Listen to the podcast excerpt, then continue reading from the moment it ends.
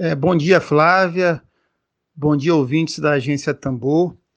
Não é? O, a prisão do Queiroz é, tem relação com um dos fatos mais negativos da política brasileira, que foi a eleição do Jair Bolsonaro em 2018. Se teve um momento é, ruim da nossa história, foi uma pessoa com os defeitos, com as características, com tudo de nocivo que representa o Jair Bolsonaro, ter sido eleito em 2018 com 57 milhões de votos.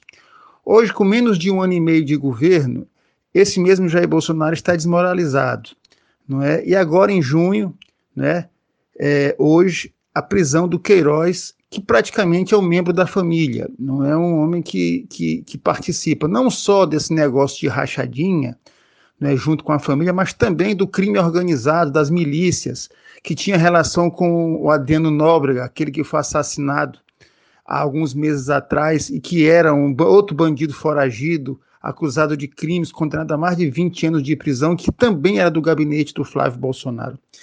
Então a gente tem é, também um, outro processo paralelo, além desse do Queiroz, em relação às fake news, onde mais de 20 pessoas foram presas não é, pela Polícia Federal por estarem cometendo crimes é, ligados a, é, contra a democracia, ameaçando a democracia. Você tem uma série de coisas.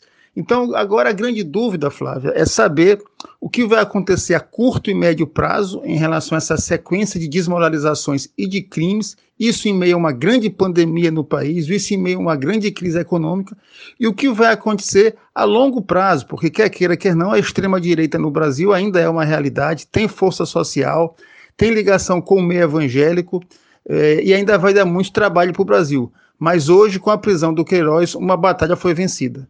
Emílio Azevedo, é, para a Agência Tambor.